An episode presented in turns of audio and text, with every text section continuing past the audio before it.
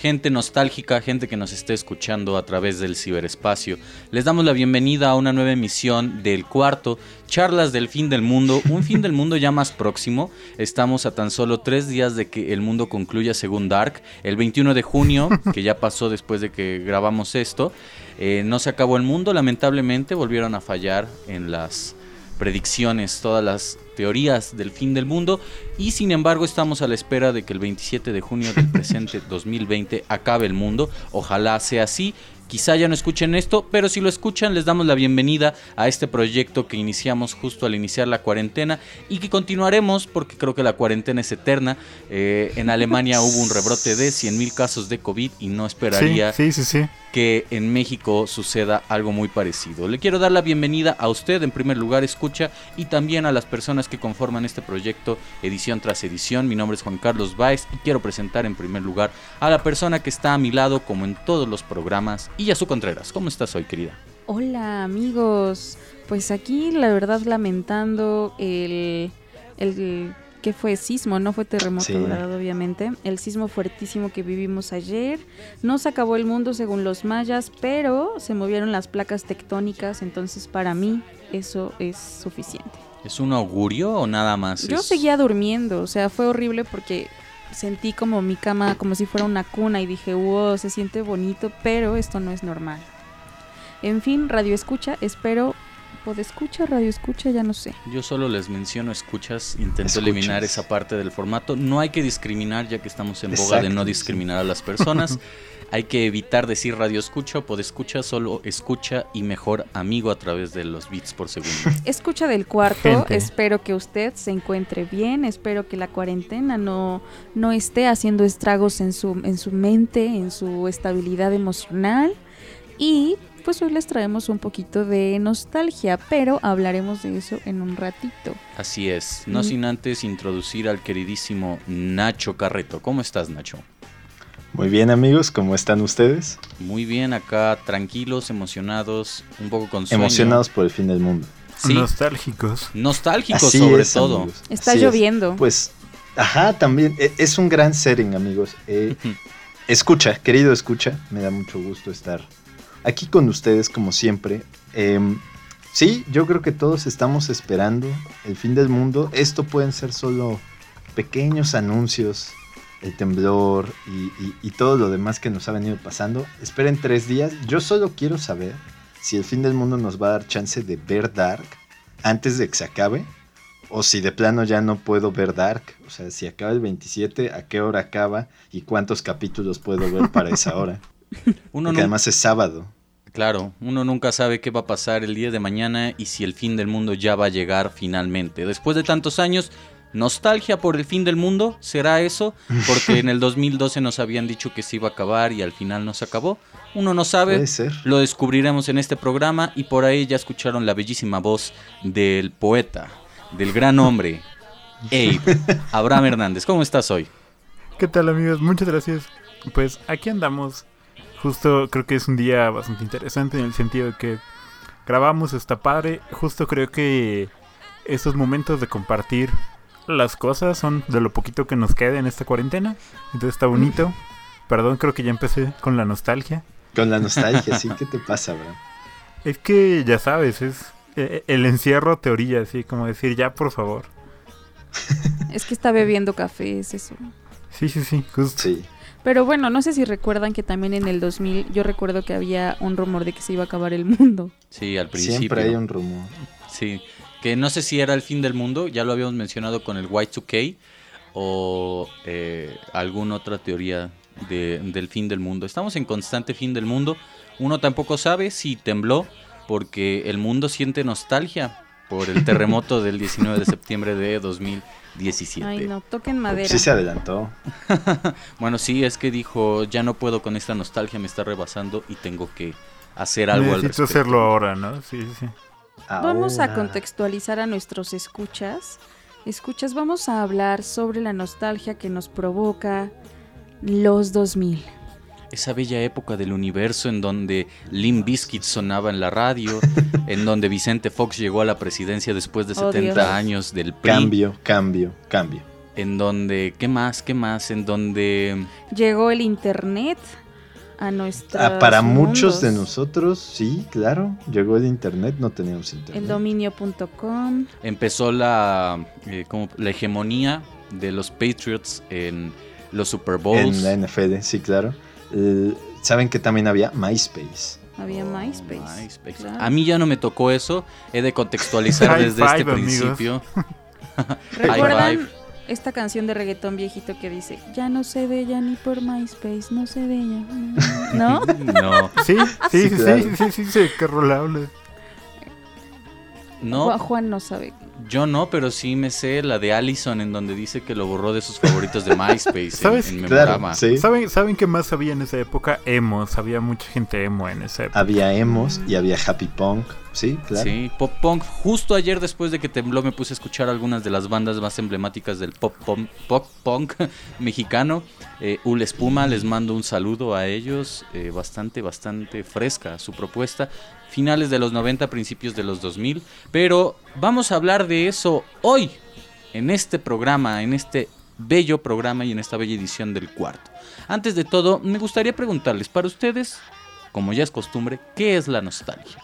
¿Qué sería ese momento en donde se ponen a recordar algo que probablemente no pasó, pero que sienten que sí pasó y que les causa un, una melancolía muy profunda. Creo que ya lo decía Borges en algunas de sus múltiples intervenciones en torno a la poesía, el arte y la nostalgia. Pero para ustedes, ¿qué es la nostalgia, Yasu?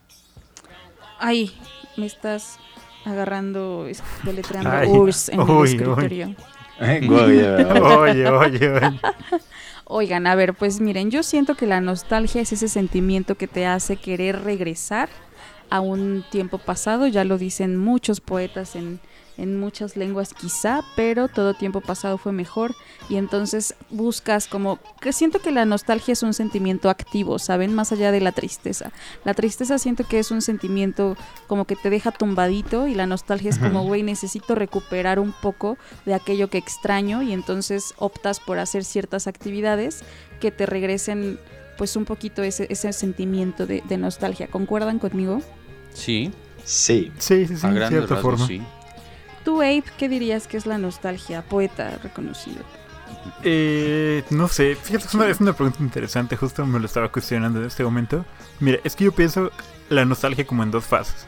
Necesitas un primer momento en el que tienes algo que disfrutas y te gusta, pero no sabes qué tanto lo disfrutas y te gusta hasta que dejas de tenerlo.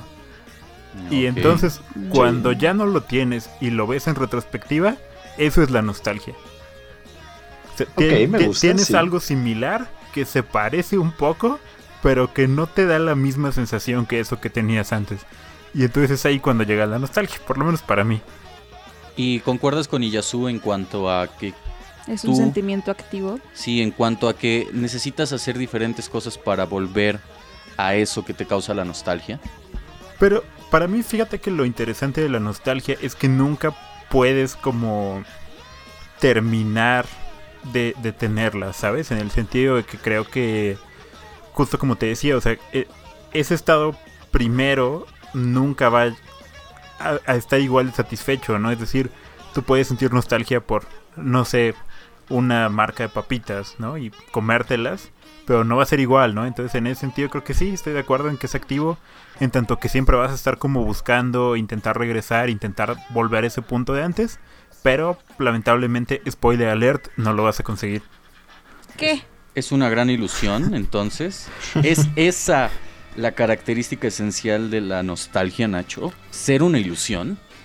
Pues saben qué, amigos, yo creo, eh, para empezar, este es un tema que a mí me gusta mucho. Sí considero que soy una persona muy nostálgica, entonces muchos de también, de, de, de las cosas que me gustan, tienen mucho que ver con la nostalgia y creo que Abraham tiene razón. Para mí también es una especie de... Es un sentimiento inacabado y no solo inacabado, sino inacabable. Es decir, creo que es activo. Exacto, decía Yasu. Entonces es la nostalgia es activa y sí, en el sentido en el que algo tienes que hacer para, para eh, desencadenar esta nostalgia o algo tiene que pasar. Quizás no lo haces, pero hay algo. Por ejemplo, ah, pienso en Proust, que literalmente está aquí eh, junto a mí, ¿no? Y entonces le da una, le da una mordida a, la, a la Madalena y recuerda, ¿no? Pero recordar no necesariamente es la nostalgia. La nostalgia es el sentimiento que está debajo de, de esos recuerdos. Y como decía Abraham, puedes volver a conseguir algo, pero no va a ser 100% igual. Lo que vas a querer o lo que la nostalgia te hace querer es el sentimiento que tuviste que es irrecuperable. Entonces, en ese sentido, la nostalgia es algo muy melancólico, amigos. Puedes llegar a ser, puede llegar a ser feliz, pero también es muy melancólico en sí mismo. Te puedes sumir en una vorágine de la desesperación, en eso estoy de acuerdo. Eh, sí. Justo creo que Iyasu dio con el clavo al principio de esto. Muchas personas y sobre todo los artistas, eh, los poetas, los músicos, piensan que todo tiempo pasado es mejor. Es algo curioso, creo que esa es un, idea, es un ideal muy romántico que llevamos arrastrando por muchos, muchos siglos. Y no quiero decir que no sea cierto, en definitiva, si me preguntaran, yo extraño mucho, por ejemplo, el 2015, el 2014, no tanto eh, hace unos meses del 2020 porque nos está yendo de la chingada. pero es cierto que como cultura, como sociedad, seguimos pensando que todo tiempo pasado es mejor. Yo no sé si todo tiempo pasado también sea mejor en un sentido objetivo. Creo que, y lo digo ahora después de que surgió este debate en torno al racismo, en donde participaron Chumel Torres y Tenoch Huerta, que Chumel se escudaba mucho en decir yo reproduzco los mismos modelos y patrones eh, de, de conducta de, comedia porque crecí. con ellos, efectivamente, y, siento una nostalgia por emularlos y, evitar ese sentimiento. Compartiría su idea hasta cierto punto. A mí no me tocó, por ejemplo, el auge del otro rollo de Adal Ramones, pero sí estuve viendo videos últimamente y hay, hay cosas, hay elementos que me recuerdan a mi infancia con otros programas. Hay características en común que tiene eh, eh, el programa de Adal Ramones con otros programas que vi en la infancia. Y siendo objetivos, no creo que todo tiempo pasado en torno a, la televisión mexicana y la comedia sean mejor. En definitiva, sí, sí pienso que debe de haber un progreso para que se dejen atrás todos esos modelos. Pero bueno, eh, ¿ustedes qué tan nostálgicos se consideran? En su día a día, ¿qué tanta nostalgia sienten? Si pudieran volver, por ejemplo, ya hablamos de los años más malos personalmente hablando. También mencionamos desde cuándo creemos que el mundo se fue a la verga. Pero si tuvieran la oportunidad de regresar a un año que hoy día ven con nostalgia, ¿cuál sería? A ver, Illas, cuéntame, ¿qué tan nostálgica eres? ¿Qué tan nostálgica soy? Mm, creo que soy más melancólica que nostálgica. Yo ahorita estaba, quería preguntarles amigos, y no quiero balconear sus edades, pero ¿Ustedes creerían que lo que hace a una persona ser un chaborruco, chaborruca, es la nostalgia? Qué fuerte. Mm, no, yo digo que no. Porque, ¿sabes? Por, hace rato mi papá estaba muy insistente buscando en internet cualquier vestigio de, no sé, de historia de Puebla y de Pachuca, que son las ciudades en las que vive, ¿no? Y, es como de, ay, sí, recuerdo estas calles cuando pasaba con mi papá y salía de la escuela y nos comprábamos un agua de, de horchata, ¿no? Y la California y las gelatinas. Y mi papá como que de repente caía en cuenta que siempre está hablando del pasado, ¿ya saben? Y entonces dije, mi papá es una persona súper nostálgica, ¿no? O sea, regresa como a momentos muy específicos para, no sé, cualquier cosa. Y entonces a mí me da como más melancolía el pasado que nostalgia. O sea, sí, sí lo recuerdo con muchísimo cariño, sí me pone pues triste, sí me encuentro a lo largo del día de repente hurgando en el pasado. Y pues nada, yo diría que eso, que soy más nostálgica que, perdón, melancólica que nostálgica. Sí hay una diferencia para ti entre la melancolía por recordar algo y con la nostalgia. Sí, la melancolía yo creo que dura, va más hacia lo lo triste, la nostalgia no es triste, la nostalgia puede recordarte momentos felices, momentos muy, muy placenteros, y es justo la ausencia del momento lo que te hace sentir un resquicio de, tristeza quizá, pero la nostalgia como tal no es triste, es como de, güey, qué chido, antes había estas cosas, ¿no? ¿Cómo ven? Mm. Sí, yo estoy de acuerdo, yo, yo, yo estoy de acuerdo con esa sobre todo con la idea, ¿no? De, de la diferencia entre la melancolía y la nostalgia. Yo sí me considero nostálgico, amigos. O sea, hay veces que consciente, y esa es otra cosa, yo creo que a veces es muy inconsciente la nostalgia. Es decir, como decía ella, su, a lo mejor te das cuenta de que en un punto solo hablas de cosas pasadas. Pero, pero no necesariamente porque quieras o porque el punto de tu discurso sea decir todo era mejor antes, sino simplemente te encuentras recordándolo. Entonces, a veces, cuando me doy cuenta de que, de que tiendo a ser muy anacrónico, eh, me detengo, ¿no? Y es como, ok, bueno, entonces hablemos del presente, o hablemos quizás sí del pasado, pero del pasado más cercano, ¿no? Como, no sé, hace una semana o hace un mes, pero no hace 10 años. Y tú también diferencias esta parte de la melancolía por recordar de la nostalgia, es decir, a ti no te provoca melancolía la nostalgia, no sé si. Me expliqué bien. Yo, yo, sí, yo creo que, que Yasut igual otra vez, muy bien. le dio al clavo, justamente. Ajá, yo, yo también considero que la, nostalgia suele ser eh, traída por un momento feliz o, que te da alegría recordar quizás, y la parte en la que se mezcla con la melancolía es cuando sabes que no puedes recuperar ya sea ese sentimiento o, la, o el momento específicamente. Ok, ok. Hay, hay una chica que yo creo que ustedes también conocieron, si nos está escuchando por algún azar del destino, Carmen Amat, del Coli. Ella tenía, me acuerdo que tenía un dicho que era como de acabo de tener un Proust, ¿no? Que era como justo un momento en el que un objeto te hacía recordar un momento específico, ¿no? Y esa, esa frase que ella decía me encantaba, porque era cierto. Y ahorita me quedé pensando que, un objeto que me causa eso, que y es, es, curioso porque ya no lo tengo, o sea, ya no, ya no existe físicamente. Recuerdan que estaba, o no sé si siga existiendo aquí, la fábrica de Pelican. Sí, sí, de hecho creo que todavía está. Y sí, trabajaba ahí, entonces hace cuenta que había unas gomas de dinosaurios, güey. No sé si alguna vez las tuvieron. Oh, sí. Sí, sí, sí. Cosas la recuerdo. Exacto, y entonces esas gomas de dinosaurios como que ya no las puedo tocar, ya no existen en ningún sitio, pero tenían un olor característico como de fábrica de Pelican, güey. ok, claro. Entonces es mm, como mi tía, así el recuerdo de mi tía en mi cabeza, goma de Pelican, claro, el olor de la fábrica, ya saben, como ese tipo de cosas. Sí, claro, el desencadenamiento. ok, ok.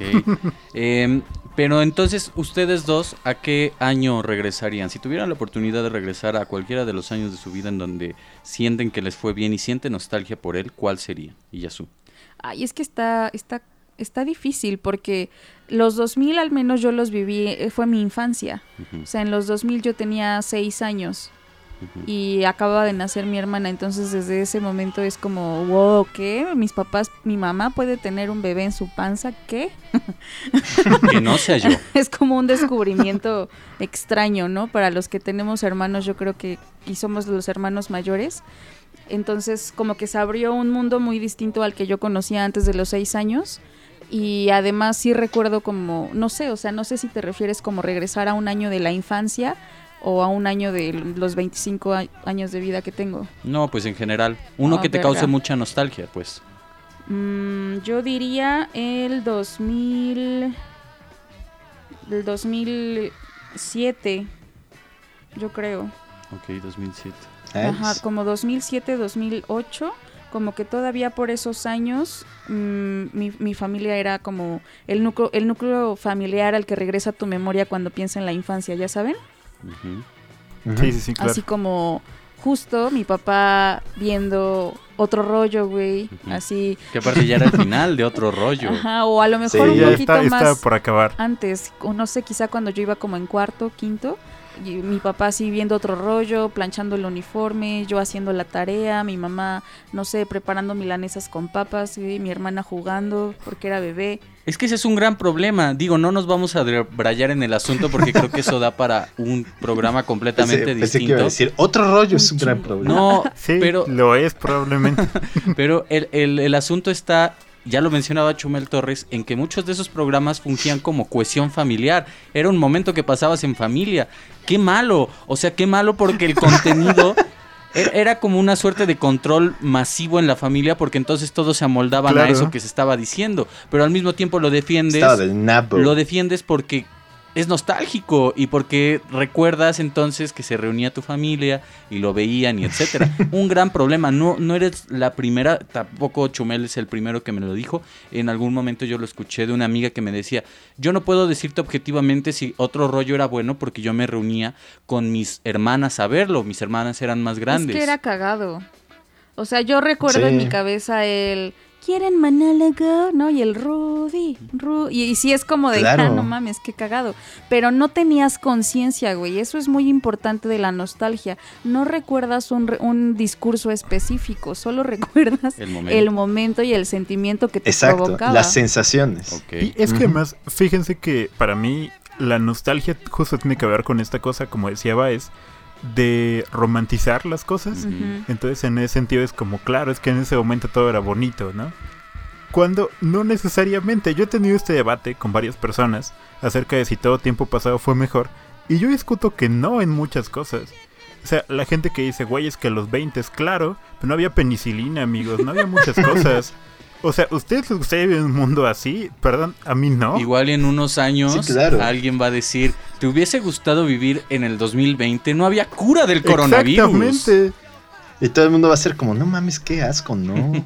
Entonces, ese es mi punto. O sea, a veces, justo, y, y creo que pasa mucho, cuando vemos algo en retrospectiva, es como, güey, qué chido estaba pero porque solo estamos viendo como una parte del panorama, ¿no? Claro. No estamos pensando en todo lo que existía realmente en ese punto.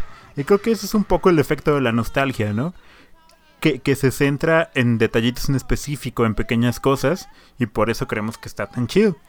Un, amigo contaba en alguna ocasión que le encantaba la época sin celulares, güey, porque en su adolescencia podía no llegar a su casa en dos días y no lo no era como de mi mamá me está marcando para que vuelva, ¿no? Y sí, pues, quién sabe dónde vivía ese Y nunca te contó si su familia se preocupaba del mismo modo que con celular, porque creo yo que la presencia del celular ha disparado los niveles de ansiedad en algunas personas porque si no te contestan el celular creen que algo malo te pasó. Sí, exacto. Estás muerto. Pero nunca te contó eso. Sí, pues sí, o sea, su mamá decía, y yo, ¿y no te regañaba cuando llegabas? Y él así de, no, güey, pues le valía madre. O sea, ella confiaba en que yo iba a estar bien. y, ya, ¿no? Sí. Y pues no sé, o sea... wow, qué, familia tan interesante. Ajá, eso Y es un chavo que actualmente tiene como que será uno, ya llegando a los 40, de tener como 36 años. Ah, bueno. O sea, pero sí de que vivió esta adolescencia loca de Puebla en la que estaba en los mundos darquetos, güey, así como, ya ah, sabes, o sea, sí era un vato pesado. Ok, ok. Vivía en Analco, güey. Tenían confianza de que no. Por eso tenían confianza de que no iba a pasar nada. Ya estaba ¿Tu personaje es el pelón de los shorts? eh, sí. Mi personaje es el, el, dueño de la fuga de Don Porfirio. eh, Abraham, ¿Qué tan nostálgico te consideras? Y si tuvieras la oportunidad de regresar a un año de tu agrado que te cause nostalgia, ¿cuál sería? Pues fíjate que justo ahorita que lo estabas preguntando, me lo cuestioné mucho. Creo que un poco como por las risas, creo que volvería al 2008, cuando estaba en tercero de secundaria. Porque creo que es un año en el que me divertí bastante. Tenía a mis amigos otakus y nos divertíamos mucho. Entonces, probablemente Corriendo como Naruto. No, no afortunadamente nunca corrí como Naruto, amigo. Porque no era lo cool entre los otakus de esa época. Pero. Muy bien. Sí, creo que regresaría al 2008. Porque me la pasaba bastante bien con Kike y mis compas. Pero. Me considero nostálgico, como te decía, con ciertas cositas. Y, y es raro porque. También siempre me considero una persona a la que le gusta mucho. Como.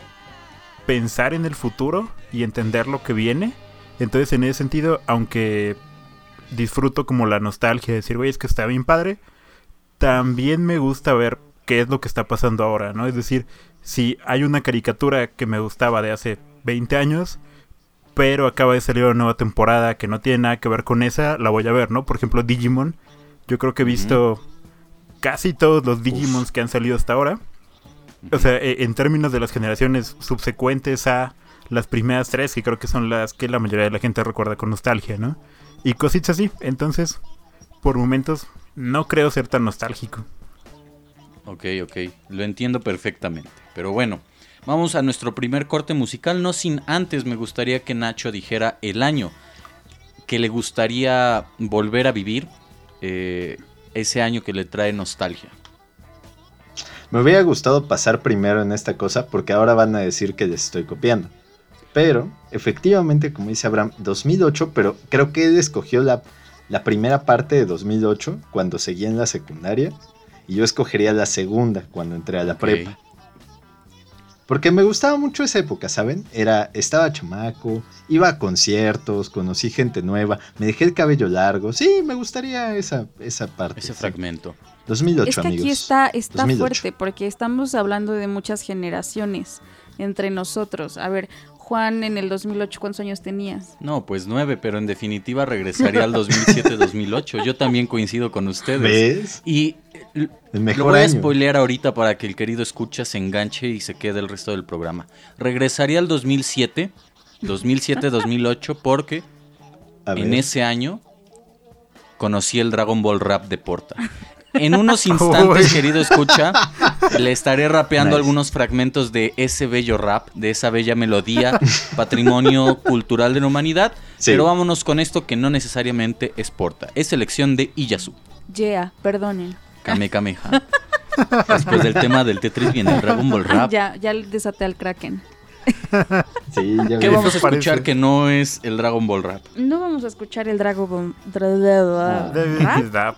Escucha, querido escucha, no le voy a hacer eso a sus preciados oídos.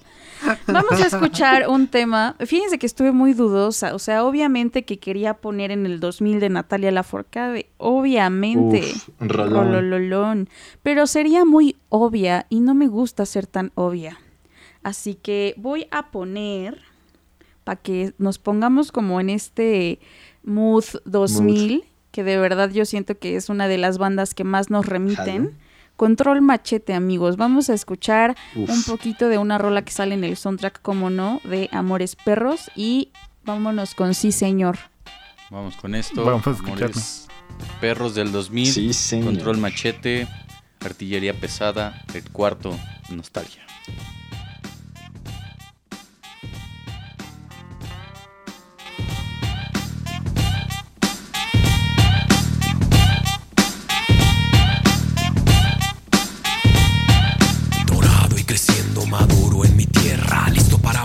Mientras mi gente espera. Espigas que voy yo sembrando para ver si germinan. Viento del norte, pensamiento y vida. A San Pedro lo traigo entre el aliento y saliva. Que suelto cada momento que siento correcto y lo hago completo y directo.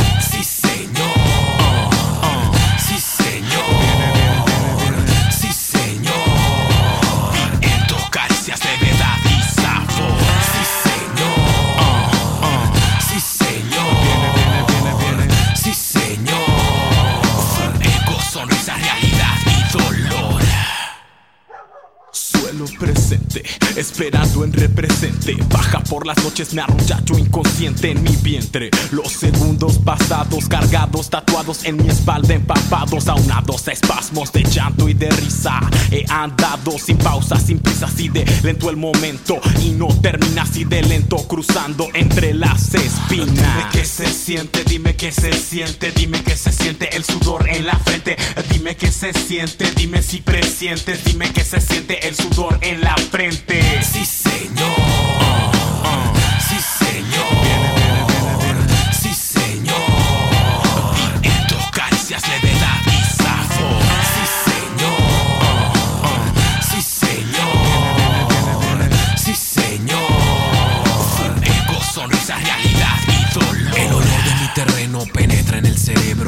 Integra al sistema y toma mi cuerpo, lo hace flotar, respirar y tranquilo. Estoy en el sitio como para ir a sembrar un poco y después recogerlo poco a poco. Llevarlo a mi bodega y ver lo que me interesa. Lo bueno, lo malo, lo que veces Viene, viene el que ausenta la mantiene.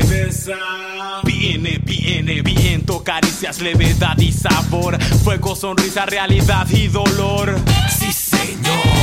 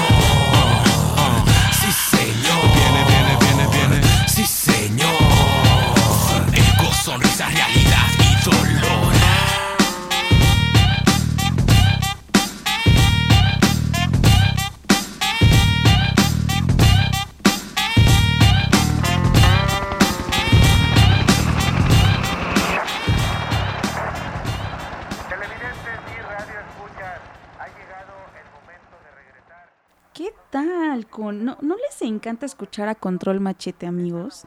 ¿No, no los llena como Por supuesto de un que sí. power mamalón así chido, como cholo chido? Sí, como con ganas de salir así como a, a tirar rostro y romper a madre. por sí. Aparte es muy cagado porque obviamente yo en el, en el 2005, en el 2000 y tan, no tenía ni puta idea de que era una caguama. Claro. ¿no?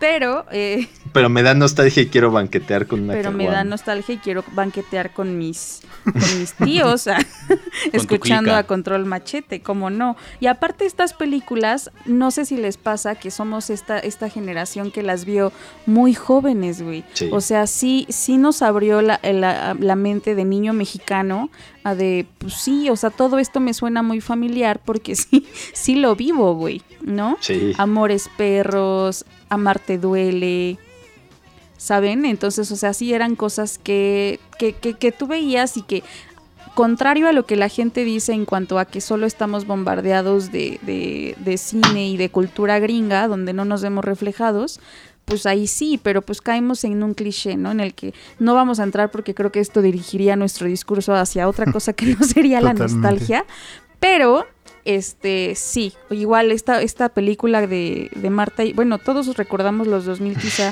este por la figura de, 2000, de Marta, Marta y Gareda. Eh, Jimena cierta- cierto fragmento cierto de su fragmento. figura. Este, Jimena Sariñana, a mí también me da muchísima nostalgia. Y, y bueno, esto es como el 2000 mexicano, quizá, de, de chavita que compraba la revista Tú, güey, y la revista Eres, y veía Sí. su horóscopo. Y justo sí aparecía Ricky Martin en las revistas, güey, y escuchaba Hash.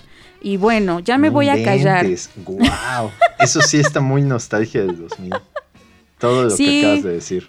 Justo, pero como nostalgia adolescente. Pero Sí, me gustaría claro. que empezáramos a hablar un poquito de nuestra nostalgia de infancia, amigos. Ya Abe nos dijo más o menos algo acerca de eh, su ser otaku y el Digimon. A ustedes de la infancia, ¿qué les da nostalgia, Nacho? ¿Sabes qué me da mucha nostalgia? Amigos, yo no sé eh, si, si ustedes saben esto, pero se los voy a decir. Yo adoro los chicles. O sea, los, los chicles, la goma de mascar. ¿Traes Están los chicles? chicles. Ah, Entonces, ¿saben que hay dos cosas, eh, por ejemplo, hablando de dulcecitos, que me dan toda la nostalgia del mundo? La primera, ustedes conocieron los chicles motita, pero amigos? claro que sí. Sí, Costaban güey, 10 de las centavos. Los piñatas. chicles motita, sí, mira, es más, vamos a pasarnos al 2000. Costaban 20 centavos, porque les Ah, bueno, sí, sí, sí. Y es una inflación de- del, Del 100%. 100%, pero, Explicaciones económicas a partir de los chicles motita. pero, pero, los chicles motita, amigos, eran súper ricos y eran muy baratos. Y la otra cosa que me da una nostalgia tremenda son las paletas de Bubaló. Las Bubaló, Porque me acuerdo claro. cuando, o sea, todavía Son existen. Las, pues, las que tienen pero chilito, me acuerdo cuando salieron, amigos. Ajá, o sea, pero es que cuando salió era revolucionario, ¿verdad? Sí, sí, sí, Era un balón y una recuerdo. paleta, güey. Y que tenían, aparte, comerciales muy buenos. Estaba padre, aparte rediseñaron todo y el gato era así como bien cool y tú querías ser como él. Era como Chester Chetos de los chicles. Ándale, justo yo pensé en Chester Chetos en este preciso instante. Y justo Es que era era, compa de amigos. Pancho Pantera. ¿Eran compas? Sí, era Pancho Pantera, formaba parte del crew. Era como el multiverso de personajes de chatarra. También, Exacto. no sé si se acuerdan, pero Pancho Pantera tuvo una super hiper makeover en esa, en esa Andaba en década. patineta, Lo hasta donde tunearon. recuerdo. Güey, sí, e- era primero era como un morrito gordo, así como gordito, que pues, supongo que se supone que fuera uno. Y luego era así como radical, como dice Abraham, tenía su patineta. Y eventualmente lo pusieron hasta como Amigos, mamado. yo tengo un fun fact. Yo conozco, o, o digo, no sé si aún viva, Pancho Pantera. a, la persona que inventó a Pancho Pantera. Era, era, era un viejito que vivía en, en el pueblo do- donde yo nací, en Hidalgo, que siempre presumía que él había inventado a Pancho Pantera y con los 50 pesos que le habían pagado, cuando dibujó a Pancho Pantera se había comprado una casa.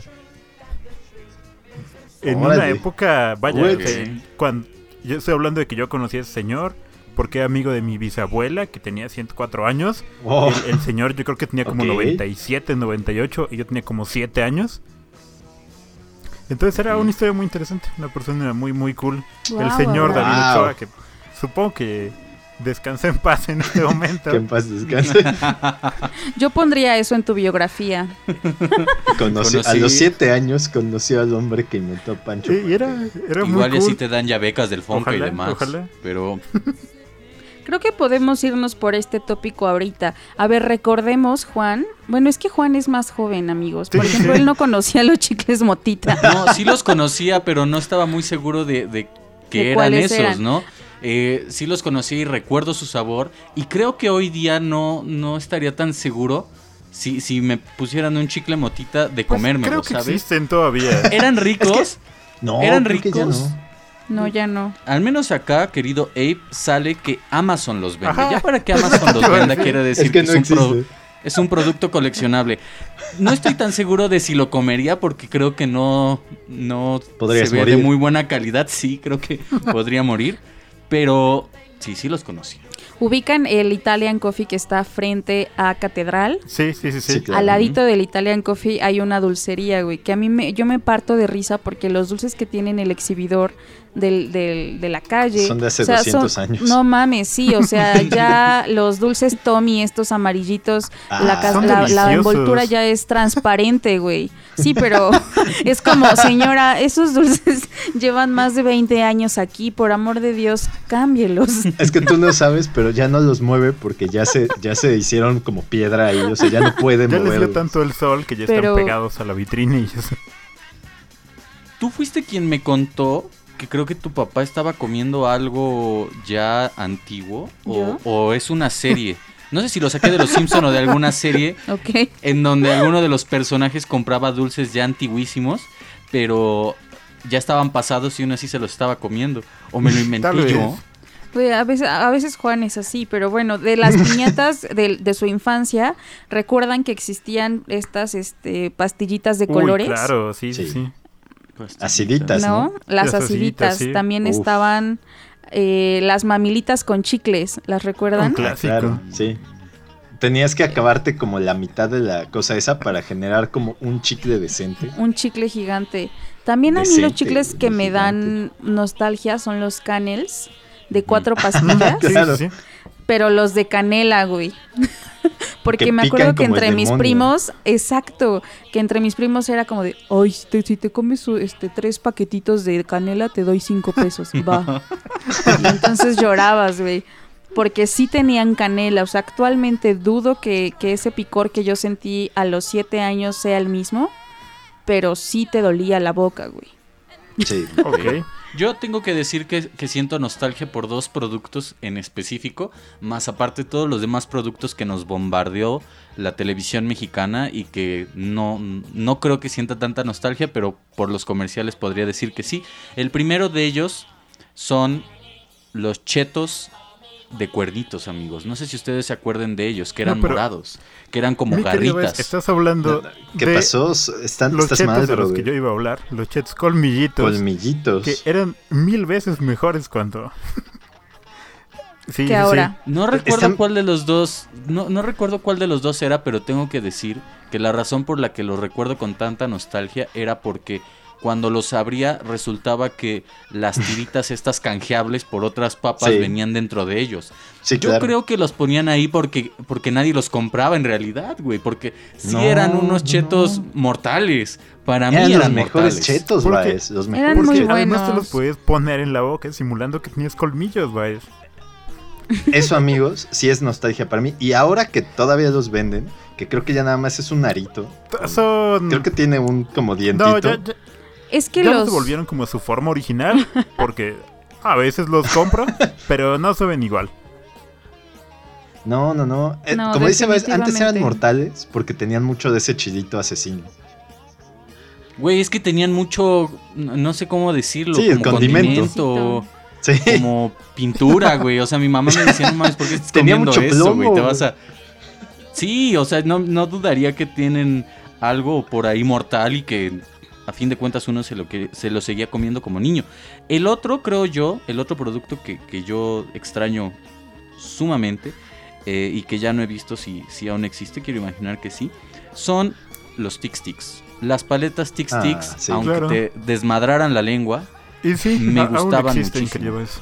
lo recuerdo con mucha nostalgia. Y ahorita no, perdón por interrumpir, querido Nacho, no recuerdo bien si Tix Tix fue la misma marca que sacó en algún momento una, una, tableta, una tableta así pequeñita de dulce que, venía con unos... Las barritas Tix Tix, obviamente. Con polvitos.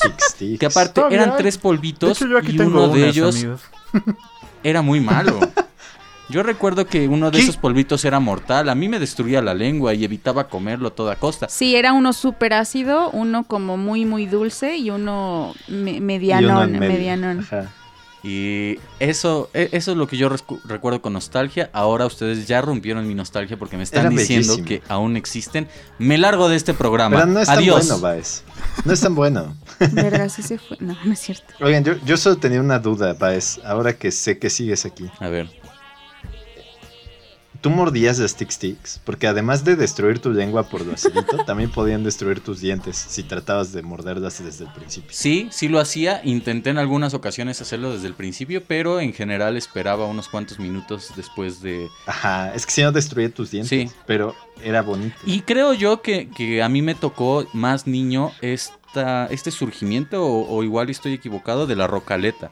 Yo recuerdo que en algún momento la la agrandaron más. Y, la rocaleta aún existe y me gusta mucho, aunque también dudo de su calidad eh, sanitaria.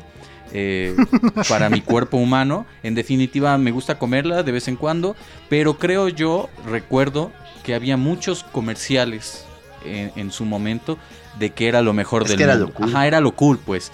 Eh, cuando mencionaste las, las bubaló, las paletas bubaló, pensé inmediatamente en las rocaletas. Digo, por algunas cuestiones de, forma, cuestiones formales como que son redondas, etcétera. No, y, y esa sí era revolucionaria, la rocaleta, perdónenme, muchísimo más que la bubaló, O sea, capas y capas de sabor, oh. capas con y al final había un texturas. Pero un, chicle. muy malo, güey. Era horrible ese pinche chicle. o es horrible. Los del bubaló son mejores. Pero también en bubaló. ¿Sabes por qué? Es, les digo que, la bubaló para mí era la chida. Por eso yo amaba las rocaletas. Aún creo que la María se la comiera. Pero el chicle era terrible y era un, era un chicle así mínimo. Y por eso les digo que cuando llegó la bubaló era lo mejor porque era un chicle grande, relleno. Era un bubaló. Bubaló de plátano. ¿no? la rocaleta tenía un chiclito culero. es que era el núcleo, el centro de la tierra, amigos. Yo recuerdo aprendí más de la en la rocaleta de geología que... ¿Recuerdan las tutsibotas, güey? Que nunca tuvieron mucho éxito. o sea, que sí te las compraban como de Navidad los tíos, pero los dulces no eran no tan... pelota, amigos. Exacto. Y aparte era como de, ¿cuándo? El buito así, ¿cuántas este chupi no sé qué le puedes dar a tu Tutsi Pop? Pero ¿a poco crees que no tuvo tanto éxito para sí, mí? Sí, tuvo muchísimo éxito, pero en realidad era como era era más como que la comprabas no sé por qué, por el comercial quizá, pero no era sí, como publicidad, que, wow. Yo recuerdo en sí que, por ejemplo, mis papás compraban una bolsa de Sonrix donde venían todos los dulces de Sonrix, pecositas, ya saben panditas, moritas, y eso era lo que ponían en las, en las piñatas. Eh, a veces acá, porque bueno, mi, familia se dividía entre la ciudad y entre un ranchito de acá de Puebla. Entonces hagan de cuenta que en el ranchito era diferente. Las piñatas tenían tamalitos, este, las cazuelitas estas de tamarindo también. ¿Qué más tenían? Las paletas ah, de pollito asado. ¿Recuerdan esas paletas de pollito asado? Eran muy buenas. Y las paletas de cerveza. ¿Qué pedo con los dulces de los niños mexicanos, güey? ¿A ustedes les gustaban? Oigan, amigos, las paletas de cerveza. Las paletas de cerveza, yo creo que eh, al final de cuentas fueron eh, importantes en nuestro destino, amigos. Yo las amaba y ahora amo las chelas. O sea, yo no creo que. Coincidencia, no lo creo. Muy bien, va, dale, dale. No lo creo. En, en cinco años, Nacho estará en una reunión de alcohólicos anónimos. Diciéndoles em, que apestan. ¿A ustedes les gustaban les gustaban las paletas de Coca-Cola?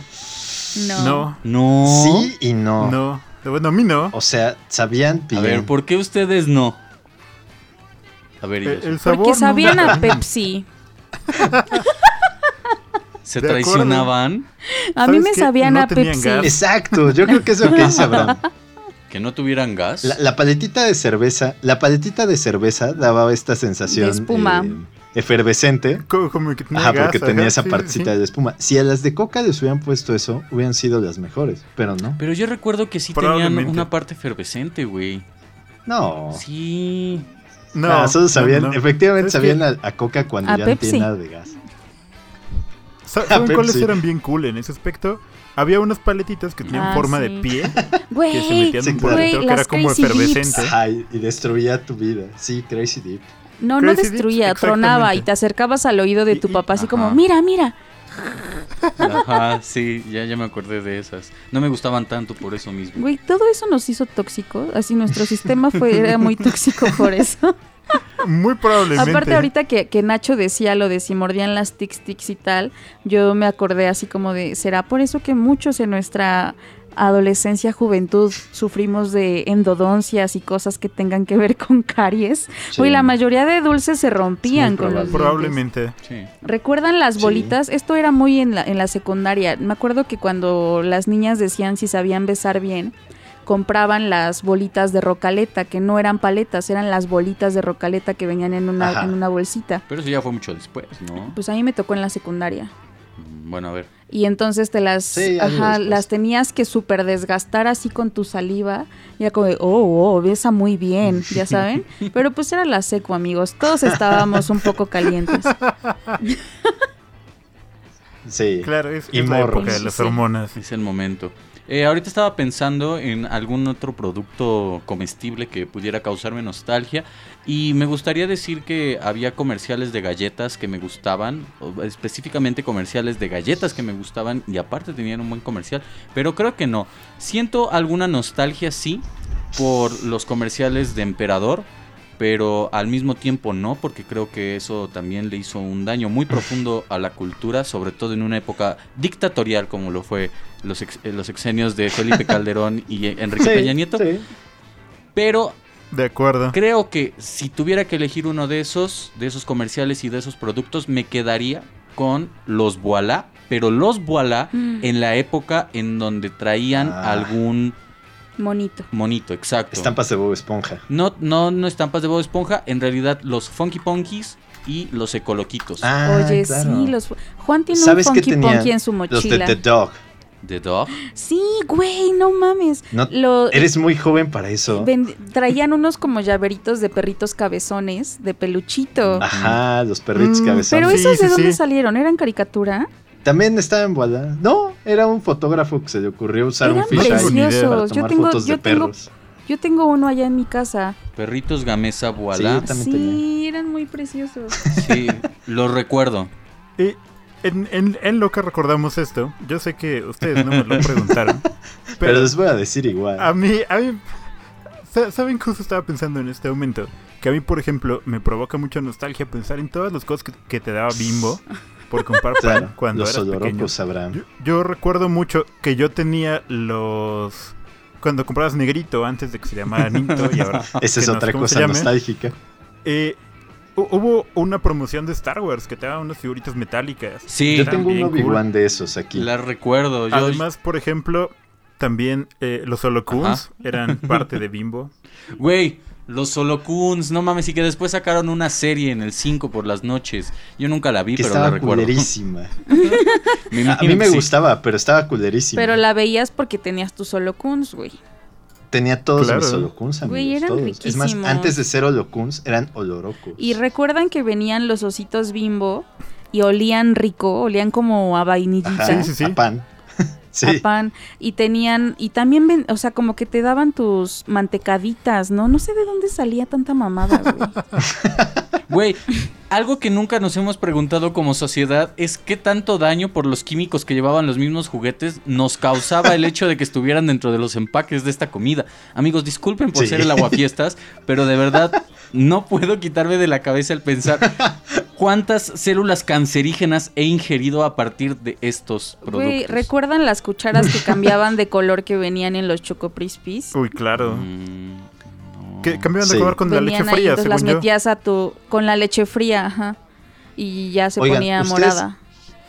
¿Nunca hicieron paletas con los danoninos? Sí, claro. Claro. Era un. Traían unos palitos y hacías paletas, sí. Sí, Eran claro. muy buenos. Pero a mí más que células cancerígenas en mi cuerpo por estos, es- estos, este, pues no sé, alicientes del capitalismo, me preocupa cuánto contaminaron las empresas por hacer un chingo de mamadas de plástico. Y Sí. aparte no eran cualquier mamada, o sea, olían, eh, eran muy Sí, güey, no flexibles, eran de buena calidad, incluso me atrevería a decirlo. Sí. Eh, los, los tazos eran mejor, o sea, había tazos de metal, güey, había tazos Los tazos metálicos, como rifaban. Eh, Y, y- estaban muy bien, o sea, los spinners, Abraham, es cierto. Yo tengo una caja llena de spinners también. Amigo, tienes un problema. Increíble, vamos. Sí, usted tiene broncas. Hemos dado el paso lógico entre los productos comestibles que nos daban nostalgia con los productos que ya empezamos a consumir como, como juguetes y que también estaban ligados a las cosas comestibles. Pero antes de ello, y para hablar más profundamente del tema, vamos a escuchar una canción, selección del queridísimo Abraham Hernández, que nos va a recordar muchas cosas nostálgicas con esta. Claro, eh, como pequeña introducción a la canción, quiero decir que cuando, cu- cuando ¿El salió yo la odiaba con todo mi corazón. Es una canción que detestaba porque es de una banda que yo detestaba porque en esa época de mi vida me sentía metalero. Entonces, esta ¿Qué? canción salió en el 2010 Por dos. y es de está a cargo de Moderato y Belinda. No mames. Se llama Muriendo Lento, amigos. Pero aparte no es la es primera que joya. tienen. No, no es la primera. Que, es, que aparte es un cover. ¿Ah, sí? de Timberrinche. Oh. Oh. Pero no es la primera canción que tienen juntos, ¿o me equivoco? Esa es Sí, la se- primera. se- es se- el según yo es el primer fit que tienen, ¿no? No sé. Sí. Tú Después hicieron alguna no otra importa. cosa. Pero yo re- yo recuerdo esta canción más joven, güey. Pero bueno, vamos a escucharla. Según yo, ajá, es Y- de antes. No sé. Sí, yo, yo, según yo también El video que antes. encontré dice que es el 2010. Ah, no es cierto, 2004. Mira, sí, aquí está. Sí, sí, sí. Sí, te lo 2004, digo, papi. sí, sí. Papi, yo sí. sí, tampoco tengo la memoria tan jodida. Pero bueno, vámonos con esto. Belinda y Moderato, perfecto. selección de Abraham. Y ahorita seguimos con- eh, habla- hablando de la nostalgia de los 2000. LOL.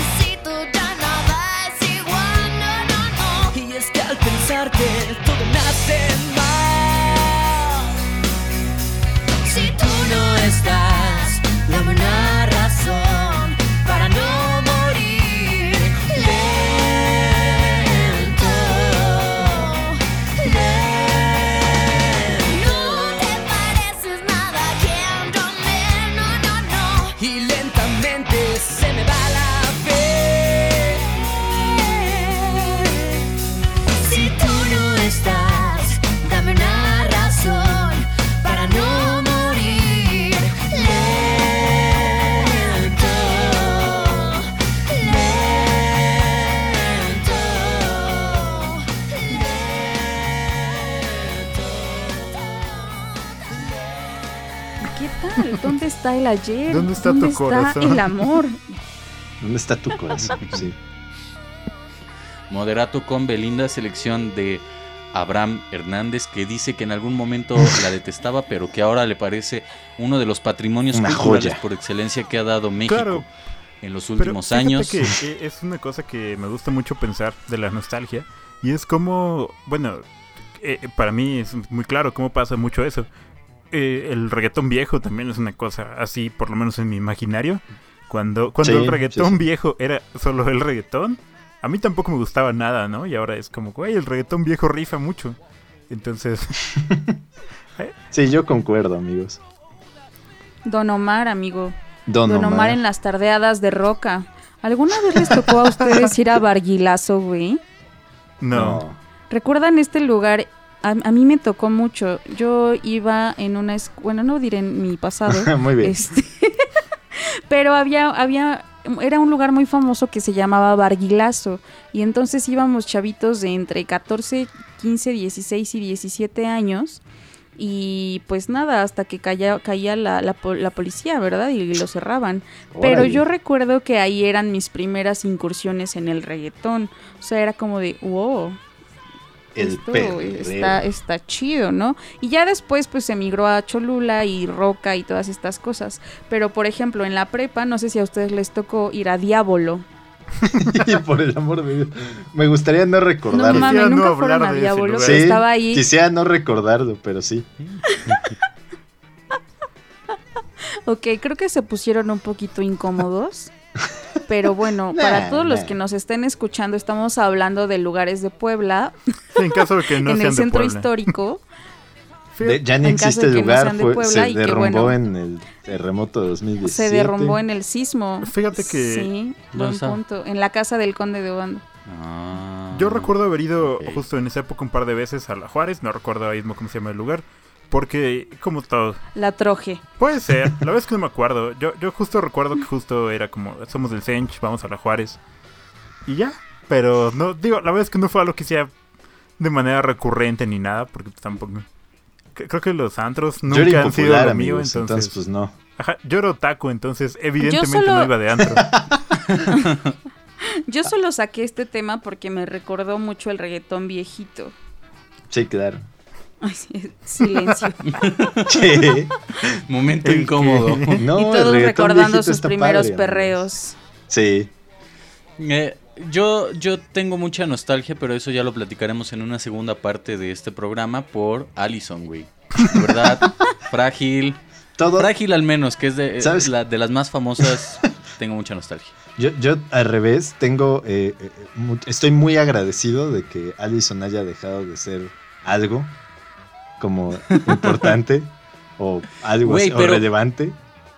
Pero de verdad Allison trazó, y esa es una, esa es una cuestión que me he estado planteando últimamente porque yo soy muy fanático de bandas posteriores a Allison, trazó toda una escuela, toda, in- toda una influencia, no solo eh, en cuanto a música, sino también en cuanto a modos de trabajo, que rescatan bandas de las cuales yo soy muy fanático, como Joliet, como. No Somos Marineros, eh, y que Allison a fin de cuentas pertenecía a esta camada de bandas como División Minúscula, Sí, sí. eh, como Sad Breakfast, no sé, muchas bandas underground del circuito de, de la Ciudad de México, pero que eh, me traen mucha nostalgia, pues sí, como, claro. es- como lo es comentaba al inicio de, de este programa. En fin, ¿qué otros objetos consumibles recuerdan, amigos? ¿Quieren que hablemos de las revistas que, que nos marcaron y que Sí, ¿por qué eh, no? No, No, ¿A esas poco también revistas compraban habrán? revistas? Claro, eh, yo sí, yo sí Yo compraba también. revistas. yo, yo, yo, yo compraba mucho, por ejemplo, Club Nintendo.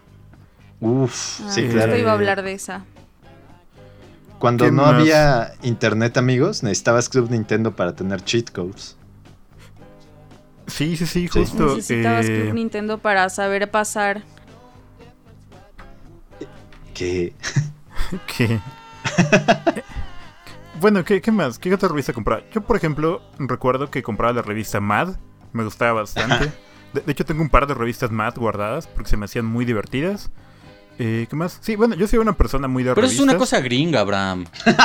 Pero Mad México Oye, rifaba brother, mucho, tranquilo. Baez.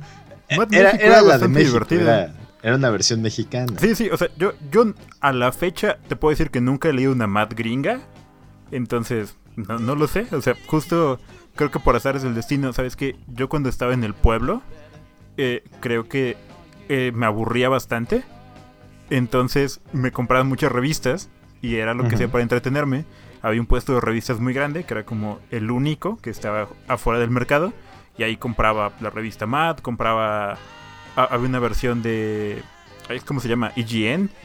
Es una Ujú, revista de videojuegos que era gringa, pero también había versión mexicana, Club Nintendo. Eh, muy interesante. Recuerdo también que me compraban un par de veces Ujú. una cosa que se llamaba el almanaque mundial y el año que seguía, Ah, sí. que estaba como lleno de datos curiosos. Creo que era una época interesante, porque tampoco había internet como para meterte a Wikipedia y ver datos cagados, ¿no? Ni, ni, ni Sí. videos de 10 cosas que no sabías. de- Para eso, Abraham, estaba la muy Amigos, interesante. por favor, exacto. No, es amigo y por favor díganme si ustedes también tenían en su baño la libretita, la revistita esta chiquita de selecciones, güey. Uf, pero claro que sí. El clásico de los Pero- papás y los tíos, amigos. Pero, por ejemplo, las elecciones aún sale. ¿A poco? Sí, Sí. no, de hecho casi todas. ¿Sabes, por ejemplo, qué tengo yo? Y tengo una colección, debo haberlo comprado seguido durante un mes, o sea, cada mes, al menos unos dos años. Rolling Stone. Ah, Mm, Rolling Stone Ver- México. Tengo, tengo una colección, no sé cuántas son. Yo tengo, o yo tenía más bien, porque nunca la volví a encontrar, quién sabe qué le pasó, una versión especial de la Rolling Stone en donde según venían los 500 mejores discos de la historia. Y viéndola en tengo, retrospectiva, es una cosa también muy gringa, muy blanca, Sí, porque claro. en los primeros lugares a John Coltrane. Y bueno, ya ese es otro asunto. Una Estaba revista... Michael perdón. Jackson. A- acabo de recordar una revista que fue muy importante para mí, la revista Conexión Manga. Mm, esa, esa nunca la vi. no Amigo. ¿qué? Era mi revista otaku de confianza. La verdad es que iba a decir. Ahí ya salió otra vez el otaku. E- Era, en en esa época era como la forma de saber que animes estaban cool, en realidad, porque no había internet y tenías que ir a comprar los DVDs piratas a la a un O puestito al- que está en el Tianguis de la Margarita o a la O Plaza te de la esperabas Compu. al Dual City. Sí, sí, sí, o ibas a la Dual City cuando hace muchos años, cuando yo tenía 12, 13 años, iba a Dual City y jugaba Yu-Gi-Oh. Güey, También. Yu-Gi-Oh. Ah, Yu-Gi-Oh me da nostalgia, amigo, sí. Sí, las cartitas. Yo solo compraba tú, güey. tú y Eres, que eran estas revistas como súper eh, niña prefabricada Sí, de la industria. Pero Sí, sí, era, sí. era, era muy cagado, porque aparte, no sé si recuerdan que también en la secundaria, creo, o incluso en la primaria, surgió este boom del pinche libro de Jordi Rosado, güey. Oh, o no, sea, claro. ahora, ahora ole. lo veo y es como de neta Jordi Rosado intentaba explicarme la sexualidad, güey. O sea, la sexualidad femenina, Jordi Rosado de verdad. ¿En qué Y aparte puto lo ves, mundo, güey? Pero creo Sí. que era una escritora, ¿no? No, güey, era Jordi Rosado. Pero sí, y, era o- Jordi y con otra, y otra, una, Y una chica. creo, sí. Pero bueno, Yo estaba no sé, buscando mi copia para mandarles una foto. Porque a mí me hicieron leerlo amigo. en, en segundo de secundaria. ¿Qué? Sí, Hubo yo- una, yo- una, una profesora de, no me acuerdo qué materia, nos hizo comprarlo y leerlo. Verga. Dijo, chavos, ¿qué de con su cuerpo? Yo- Lean esto. Yo también recuerdo, querido Abraham, porque tú y yo compartimos el haber ido a esa eh, gran cárcel llamada Sench, que en la secundaria mis compañeros también estaban leyendo el Kiobole de Jordi Rosado, pero no recuerdo si fue por alguna maestra o por convicción propia. Ojalá no haya yo- sido ninguna de las dos y se arrepientan ahora. Yo, yo recuerdo que fue porque la maestra llegó, o sea, como en las primeras clases, fue como, no, pues tienen que comprar ese libro porque lo van a tener que leer. Y de hecho, como que la dinámica era los hombres leen el de hombres, luego las mujeres el de mujeres, evidentemente, y luego lo intercambiaban. Está, está Ok. cabrón porque de repente en esto que, que- que dijo Abraham al principio del programa sobre no todo tiempo pasado fue mejor. y, y sí, ¿no? O sea, lo vemos en retrospectiva y decimos, no mames, o sea, de verdad teníamos tan poco acceso a la información que, que parece Sí. inaudito, ¿no? O sea, era la educación tan solo lleva años estancada. Eh, los libros de texto, pues cuántas veces... Bueno, ya me voy a, poner un poquito seria. Voy a tratar de- Uh, el de, quitarle el, el tono. Ajá, Paco el Chato, güey. No mames, ese me da mucha Paco el nostalgia. Chato es súper cool. Esos, Sí, por ejemplo, son nostalgia. libros que quizá no debieron haber cambiado de cierta forma. Yo recuerdo que hay un libro que, que no me tocó y que me hubiera encantado, que se usaba en las primarias y en las secundarias. Se llamaba El galano arte de leer. No sé si ustedes lo ubican. No. No. El galano tocó. arte de leer, güey, era precioso. Haz de cuenta que es un libro de literatura que te enseña desde fábula hasta novela y tiene un montón de poesía buena, ¿no? O sea, eh, tiene a la generación del 27, tiene cosas muy, muy clásicas, pero es un libro bueno y, y esta, esta educación del galano arte de leer lo tuvieron nuestros papás, ya no nos tocó a nosotros. Ah. Y es un libro que editaba Trillas y que lo encuentran ahora, querido escucha, si le interesa el tema, en librerías de viejo. Y es muy caro, o sea, no, no lo encontramos tan fácil. Claro. Este, pero bueno, la literatura que se nos daba en las escuelas sí era demasiado, demasiado, pues no sé, precaria. Y, y nos daban kiobole, güey, porque parecía innovador. o sea, porque era como de wow, qué revolucionario. ¿No? Sí, Porque O sea, aparte esa idea de hay que hacer que los morros quieran leer porque pues no leen. y saben que era como de, oh, es que la sexualidad ahora es importante. O sea, a lo mejor también nosotros fuimos las primeras generaciones a las que nos daban a cuidar el huevito. Y a mí en la secundaria, güey, me tocó un programa bien, bien raro del Instituto Poblano de la Juventud, que era un bebé, o sea, literal un bebé que hacía ruidos y que te pegaban una, una, una pulserita a tu muñeca, a ti y al supuesto papá. Y lo cuidaban un día sí y un Al día no, güey.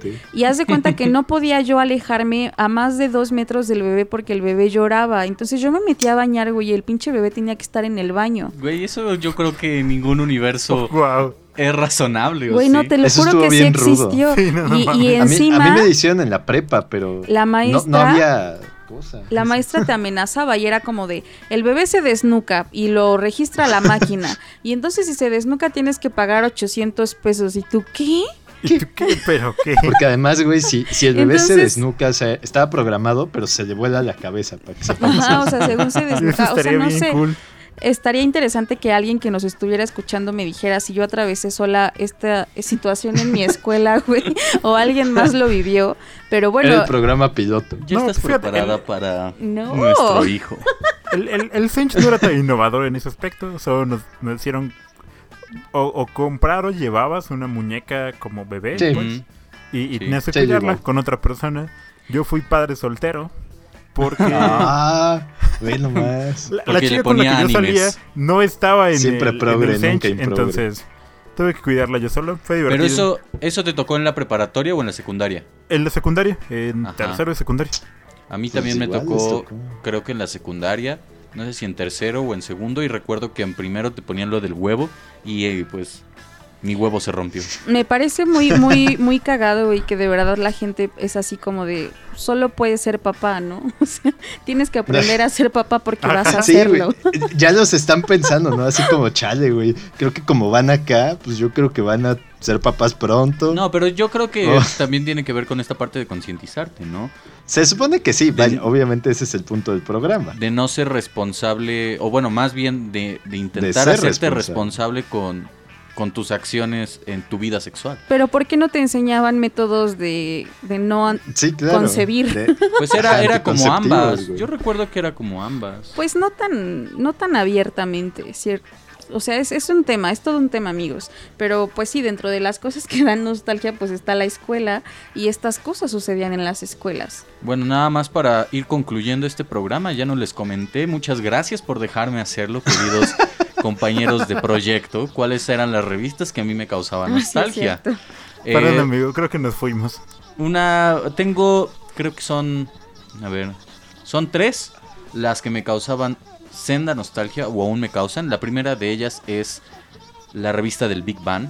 No sé si a ustedes Ah, les tocó claro. porque creo que ustedes ya eran más grandes. O sea, la pero- recuerdo, pero. Pero a mí sí me tocó, me tocó su auge. Recuerdo que también venían estas bandas como pues Bolovan, Allison en Oye, las sí. portadas.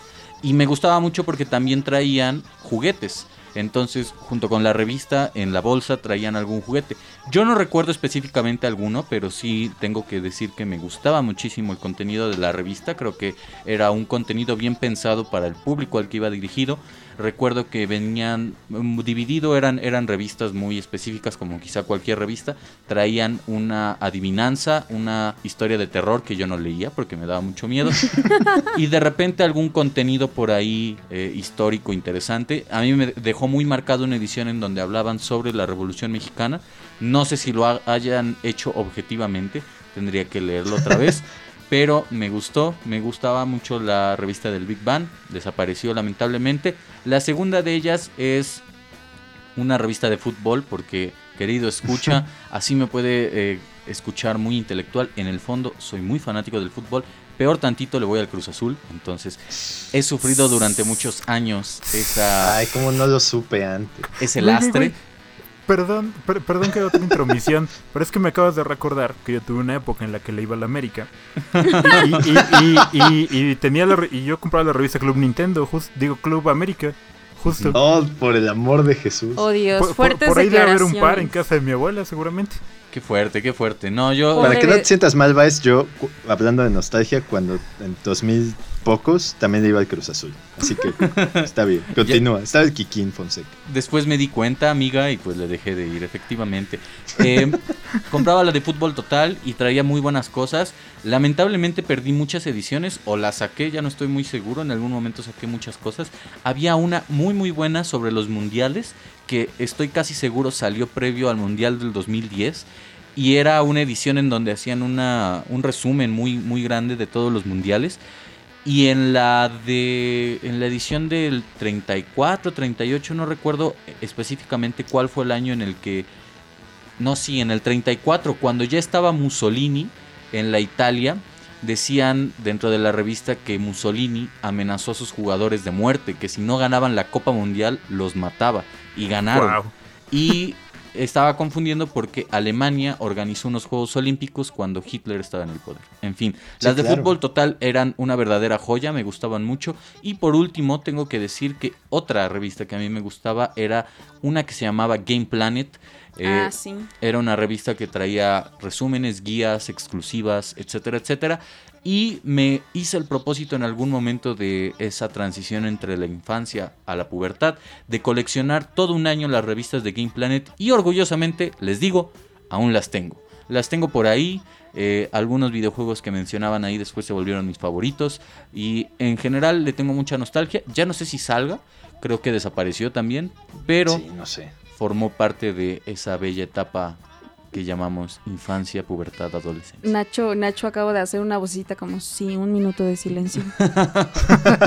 Oigan, ahorita que Juan mencionó todo lo del fútbol y, y etcétera, también yo creo que algo que define a nuestra a la generación que de los que vivimos la infancia en el 2000 es esta em, explotación del capital en, en productos conmemorativos, güey. Bien Rec- marxista. ¿Recuerdan los vasos Sí. Coca-Cola del Mundial? Claro. En casa de mi de abuela... hecho, están todavía aquí en mi casa. Exacto, en Sí. casa de mi abuela era como una tradición coleccionar esas cosas, o sea, también Claro. cuando no, también nos tocó, o sea, bueno, ya no nos tocó a nosotros como tal, pero los vestigios de nuestros padres, de, no sé si recuerdan del Mundial del 86 de la, del chilito que era la, la mascota. Pique, claro. Ajá, yo recuerdo que en casa de mi abuela estaba vasos de, de este güey, ¿no? Sí, Y- yo y también tengo eso. Obviamente todo lo de Coca-Cola, que eran este las cositas que vendía en Navidad. Sí. ¿recuerdan? También. Eso también como que ya no ya no se hace, ¿saben? O sea, ya no ya no existen ese ya. tipo de cosas. Pues Yo tenía una creo casita que, de creo que Navidad. todavía salen un par de cosas navideñas. pero en- creo que sí la pero no- Pero ya calidad. no es igual. Exacto. Ajá, ahora, ahora solo es como compro un paquete cosa, de ¿no? 400 Ajá. pesos con cuatro cocas y es un trenecito. Y antes era como llevas 55 tapas a tu Te damos un pinche vagón para un tren como de 25 y nos das vagones. 80 pesos y te damos la pieza que queramos. Yo recuerdo que hubo también una época en donde lanzaban estas como ardillitas. Es que no recuerdo el nombre específico, Ah, pero venían como en una en una esfera. Pero y- ahí estás confundiendo con la Pepsi, mi querido amigo. No, amigo, era Coca-Cola. Tal vez también las paletas las confundías con la Pepsi. No, amigos, se los juro por mi vida que era Coca-Cola. Hasta mi mamá tiene de, de adorno de Navidad, lo saca año tras año, ese pinche, esa pinche esfera con, con el ratoncito, güey. Adornos de Navidad, no, sí. Y, y había muchísimos. O sea, el árbol, había un teleférico, había una pista de hielo. Sí, en casa de mis abuelos tenemos todo. Sí, en la casa de mis abuelos de decir. igual. Creo que los abuelos consumían muchísima, muchísima Coca-Cola. coca. Y todos, por favor, díganme que en sus casas tienen de estas botellitas imitación de las retornables de vidrio. que, que tienen un liquidito negro. Las que tienes acá en el librero, Sí. Juan. Ah, cierto. Sí, las que están ahí. Sí. Algo, algo curioso es que Coca-Cola se ha reinventado, entre comillas. No sé si ustedes se acuerden de la campaña publicitaria que lanzaron en donde tenía tu nombre, la Ah, botella sí. Coca-Cola. es Claro. reciente. Sí, sí, sí. Es reciente, pero también muchas personas van a, van a recordarla con nostalgia. Y es increíble que con una pendejada así hayan elevado sus ventas exponencialmente. Otra Sí. cosa que, que ahorita estaba pensando es que Coca-Cola en los recientes años lanzó también una suerte de campaña en donde había botellas de vidrio, pero tenían la bondad o la virtud de tener la tapa de las botellas de plástico. Era como Sí, un híbrido las muy raro. Amigo. Ajá, y a mí me sorprende que hayan sabido combinar esos dos elementos porque la Coca-Cola de vidrio, amigos, tienen que admitirlo, tenemos que admitirlo. Usted, Es querido escucha, tiene que admitirlo, son mejores. Oigan, ¿y qué tal? Todos, yo tenía una gran colección de juguetes del McDonald's, güey. De, Tenía mi colección de la película de bichos, tenía mi colección de Toy Story. de- o sea, nos tocó como todas estas películas y justo McDonald's se apropiaba de esto. Pero eran buenos juguetes, ¿saben? Y era, Sí. era McDonald's contra Kentucky. Era, Ajá, pero los de Kentucky estaban bien culeros. no todos, había uno que En otro que era los de McDonald's eran los chidos. pero de McDonald's eran los buenos. ¿De No cuáles tú sé, recuerdas? Güey, a mí nunca me dejaron comer Kentucky de niña. ¿Por qué? Papá, mamá, los odio. no me dejaban, no querían, como que decían A que mí era me malo. gusta, amigos. O a mí tampoco. solo mi abuelo nos compraba las cajitas felices porque pues era el abuelo y era chido. Pero sí, mis papás eran así. Y mi abuelo era fanático de Coca-Cola. Y bueno, abuelo, donde quiera que estés, pues gracias por darle así a un montón de, de varo al capitalismo. Seguir alimentando. Pero bueno, para ir resumiendo, creo que esto es muy importante en la infancia de los 2000. La sobreexplotación del plástico en cualquiera de sus Ah, sí, presentaciones. claro. O sea, estábamos llenos de juguetes y estábamos llenos de figuritas que algunos guardamos con todavía muchísima nostalgia porque seamos claros y seamos o pongámonos de acuerdo, eran buenas figuritas, o sea, tenían calidad, no sé, estaban Sí, bien sí. hechas. Eran tan buenas que le enseñé a Yasu en una de las intervenciones que tuvimos que hay una petición en change.org Ah, para que regresen los holocuns. Están haciendo una A ver, petición. pásame el link. Por favor, manda, manda ese link y acompáñalo cuando se publique el capítulo. Están haciendo una petición para que Bimbo se dé cuenta de que tiene que regresar. Oye, Abe, solo quiero Bimbo, hacer esta cuenta. pregunta. ¿Tú tuviste Pokédex, Abe? Claro, No, ma, yo igual. está bien Sí. bonito. De hecho, estoy casi seguro de que todavía lo tengo. y que todavía sirve. Hay, hay que Wow. jugar. Sí, sí. A ver, amigos, esa fue mi conclusión. Todos hay, de toda la sarta de cosas que acabamos de decir en este programa, demos una conclusión. Mi conclusión es esa. Una cosa que caracteriza la infancia de los 2000 es los juguetitos que sacaban todas las marcas habidas y por haber. el consumo exponencial de los juguetes. Sí, es cierto. Creo yo que también eh, un momento no de confusión, pero definitivamente no de lucidez por parte de las personas que hacían ese tipo de productos, con sacar libros como El Kiobole de Jordi Rosado.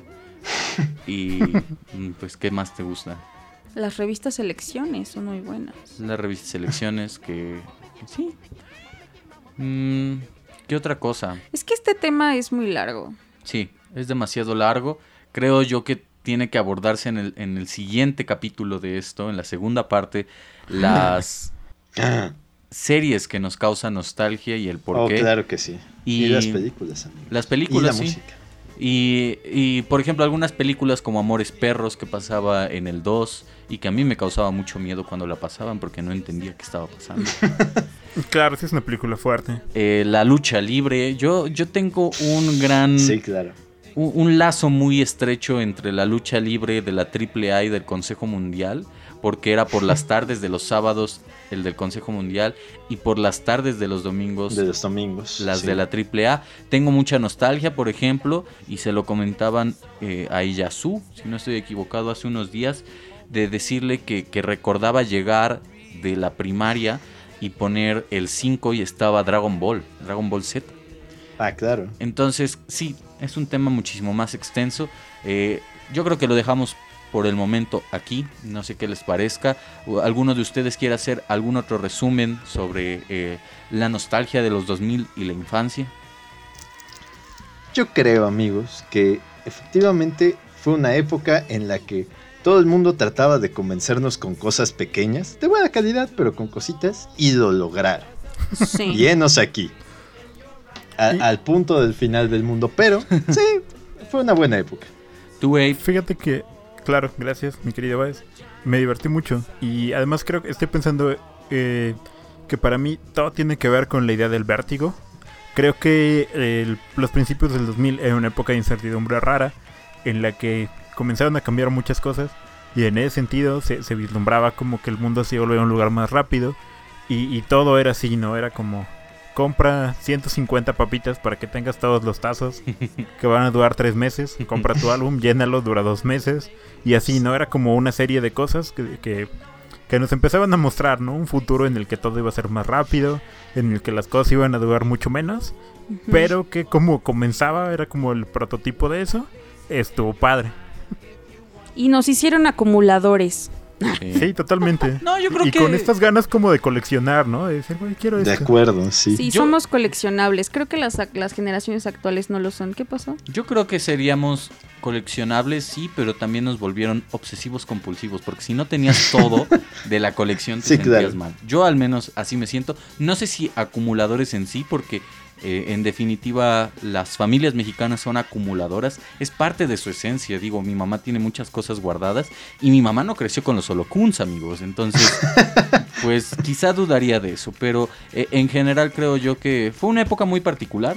Y Pero justo creo que tiene que ver con lo que decíamos hace ratito sobre la calidad de las cosas. O sea, las guardamos o, o las cuidábamos por eso. O sea, ahorita muchas de las cosas que compramos no tardan. O sea, su, su nivel de vida es muy bajo. Tanto la ropa como muchísimas otras cosas, los juguetes tan solo. Sí. Entonces creo que, que sí ha cambiado. Obviamente en el 2000 nos acabamos el nivel de producción que pudo haber durado. Pero es que creo yo que también somos una generación que todavía le tocó la, la parte de los juguetes. No, sé, no estaría muy seguro de si los niños que están creciendo hoy día sientan tanta afinidad con un juguete de plástico que, por ejemplo, pues con los aparatos electrónicos. O sea, ya también se cambió la manera de entretener a los niños y ya no es la televisión, son los videos en internet. La aproximación de estas nuevas generaciones sí está más marcada hacia el internet y creo yo que todavía nosotros eh, estuvimos ahí en esa parte entre que todavía había la televisión, eh, los juguetes y empezaba a, a darse a, a notar el internet. Y, y justo pensando un poco en eso, estaba pensando en una diferencia significativa. Y es el hecho de que, como tú decías, cuando llegabas de la primaria veías Dragon Ball, pero vivías bajo esta expectativa de que un día, cuando iba a llegar la pelea más importante, por alguna razón Canal 5 iba a repetir toda la temporada de Dragon Ball. Por favor, no lo digas, eso es lo más Desde el doloroso, capítulo. Exactamente. Que Sí, las claro. generaciones actuales no saben lo que es eso, ¿sabes? No, porque pones toda la serie internet- completa. Güey, güey, y ni siquiera, ni siquiera sé si era. Ya lo hablaremos más profundamente en el siguiente programa. En el primer capítulo, yo estoy casi seguro de que Canal 5 era tan holgazán, güey, que lo ponía cuando aparecía Raditz. Estoy casi seguro, y no, sí estoy lo- también lo casi seguro mucho. de que no es Raditz el primer capítulo de Dragon Ball Z. Y ni siquiera tenían la decencia para regresar a Dragon Ball, o sea, regresaban a Dragon Ball Z. Y cuando llegaba, Sí. como mencionas, el culmen de la serie con esa gran pelea contra Majin Buu, esperabas que fuera Dragon Ball GT y nunca se dignaron a pasarlo. Pero bueno, eh, para despedirnos de una manera muy épica, voy a rapear algunos fragmentos del Dragon Ball Me Rap. agrada. Sí. Por Eh, favor. Jalo. no sin antes Oh, eh, agradecerles a ustedes por acompañarme en esta hora y participar en el cuarto. Y Yasu, Amigos, yo lamento que, que hayamos quedado al final donde Juan se pone a rapear el Dragon Ball Rap. Pero tiene chispa. Tiene, tiene, tiene un, un- un pequeño encanto en, en su haber. Entonces, disfrútenlo, no disfrútenlo, córtenle aquí. La verdad es que muchas gracias por habernos escuchado. Esperemos que hayamos despertado sus partículas nostálgicas en su corazoncito. Les mando un abrazo y nos escuchamos en la segunda parte. Nacho, Gracias amigos, como siempre, por estar con nosotros. También espero que hayamos revivido en su mente algunas épocas chidas. Que nos dejen también, si quieren, eh, comentarios en Facebook Sí. de qué cosas les recuerda, les causan a ustedes nostalgia de los 2000 y disfruten a Baez rapeando el Dragon Ball Rap. gracias Nacho. Abraham, Gracias por acompañarnos amigos, me divertí mucho con todos ustedes, gracias amigo escucha por estar aquí. Y recuerda que la nostalgia puede ser peligrosa, consume el futuro, diviértete. Y pásatela chido, gracias por, gracias por estar aquí por supuesto. Y consume más nostalgia también, la nostalgia es chida, pero es peligrosa. Cuidado con ella, pero no se cuiden del Dragon Ball Rap, que inicia de una manera muy épica diciendo... Yeah, perdonen. Kame Kame Ha. Sí. Después del tema del Tetris viene el Dragon Ball Rap. Quien no haya seguido esta serie es porque no tiene infancia. Big Bang Attack, atacada del planeta Namek. Vegeta Son Goku, rivalidad de Saiyan. Gat Stories, que en castellano rayan. Mola más en catalán, prefiero Noble Clinton. Y esta parte ya no me la sé, así que me la salto. Son Goku, Goten, Krillin, Pantrox, Yamcha. Carlos, Tenshin Han, Ya. Son Gohan de niño flipaba amor. segundo nivel. Satan no venció a Célula, tampoco Videl. Nadie podía como el Super Saiyan legendario. Adiós, amigos. Pero recuerden que pedirle Bravo. energía a todo el planeta fue necesario. Adiós. Bye. Adiós.